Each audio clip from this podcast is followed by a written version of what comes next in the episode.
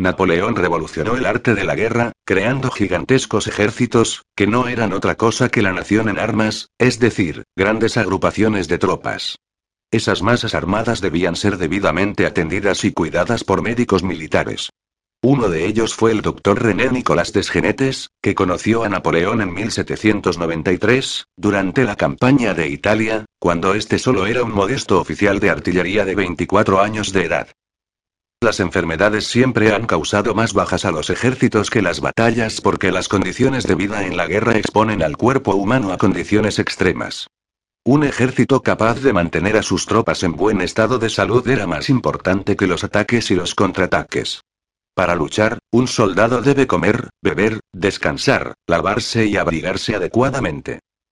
En las expediciones militares napoleónicas había, además, otro condicionante fundamental para la salud de las tropas. El cambio en las condiciones ambientales. Los soldados debían aclimatarse a temperaturas tan diferentes a las suyas habituales, como la nieve o el desierto.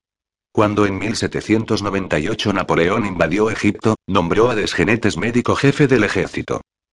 Los médicos militares napoleónicos crearon un servicio de ambulancias a base de camellos para los heridos e impusieron estrictas normas de higiene a las tropas, vestimenta, alimentación y agua, eliminación de residuos, prohibición de la prostitución y a pesar de ello, el ejército siguió teniendo más bajas a causa de las enfermedades que de los combates. La viruela, las fiebres, las enfermedades venéreas y la peste asolaron a las tropas. Cuando la flota del almirante Nelson cortó los suministros frescos procedentes del mar, apareció el escorbuto. La disentería envió a muchos a la tumba. El tracoma, la enfermedad ocular egipcia, inflamó los ojos de los soldados. La postración por el calor y la deshidratación llevaron a los hombres a beber agua no potable que contenía pequeñas sanguijuelas, que se adherían a la faringe, se llenaban de sangre y provocaban tos, dificultad para respirar y a veces hemorragias. Podían desprenderse con gárgaras de vinagre y agua salada o extraerse con fieces. Napoleón inició una ofensiva en Siria, que entonces comprendía Palestina, Israel y Líbano, para neutralizar al Imperio Otomano. Durante los cruentos combates en Jaffa, apareció la peste y los enfermos empezaron a llenar el hospital instalado en un viejo monasterio ortodoxo griego. Para disipar el miedo al contagio que tenían las tropas, Napoleón visitó a los apestados en el hospital y charló con ellos. Ayudó a cargar el cadáver de un soldado que había muerto a causa de la peste y bajo cuyo uniforme roto se veían las grandes manchas negras en la piel. El personal sanitario del hospital de Jaffa se había reclutado en las prisiones y galeras. Estaban mal pagados, pero se beneficiaban de la venta de ropa y efectos robados a los muertos y moribundos, en contra de la orden de quemarlos para combatir la enfermedad. Napoleón dispuso fusilar a los sanitarios que fueran sorprendidos vendiendo los enseres de los muertos y enfermos. Durante el asedio de Acre, Desgenetes instaló otro hospital para los enfermos de peste. Como había hecho Napoleón en Jaffa, trató de calmar el miedo al contagio con un experimento que ha pasado a los anales de la historia de la medicina. Bebió del vaso de un paciente moribundo y luego se inoculó la peste a sí mismo. La peste bubónica colorea de negro la piel y, con un bisturí, Desgenetes le extrajo líquido de la zona inflamada y se lo inoculó, a pesar de lo cual no padeció ninguna enfermedad. En aquella época ni los médicos ni los sanitarios iban disfrazados de astronautas, como ahora. No había mascarillas, ni guantes, ni medios de protección frente a las infecciones, a pesar de lo cual, no padecieron las enfermedades de sus pacientes. El experimento de desgenetes lo reprodujeron otros médicos en el siglo XIX, como el alemán Virchow o el austríaco Pettenkofer. Ninguno contrajo ninguna enfermedad infecciosa. Los mismos experimentos se reprodujeron en el siglo siguiente para demostrar que la verdadera causa de las epidemias no estaba en los patógenos, sino en los diferentes estados de salud de las personas o, en otras palabras, en su sistema inmune. No había que obsesionarse con los gérmenes sino prevenir la enfermedad reforzando las defensas del organismo con una buena alimentación, descanso, abrigo, higiene y... Napoleón fracasó en Acre y ordenó la retirada. Pero las tropas hospitalizadas a causa de la peste no eran capaces de viajar por el desierto. Abandonarlos a los otomanos era condenarlos a los peores tormentos y llevárselos suponía retrasar la evacuación. En presencia del general Berthier, su jefe de Estado Mayor, Napoleón pidió a Desgenetes que hiciera lo mismo que han hecho los médicos en España durante la pandemia.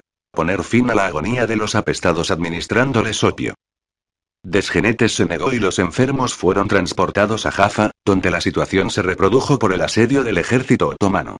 Había que evacuar, y esa vez Napoleón se negó a preguntar a Desgenetes. El farmacéutico jefe de la expedición, Claude Roger, suministró opio a los enfermos para que tuvieran una muerte dulce. A raíz del incidente las relaciones entre Napoleón y Desgenetes se agriaron. Cuando el ejército llegó a El Cairo, Napoleón dijo ante los miembros del Instituto de Egipto que la química es la cocina de los médicos. Desgenetes le respondió. ¿Y cuál es la cocina de los conquistadores? Dejaron de hablarse durante un tiempo.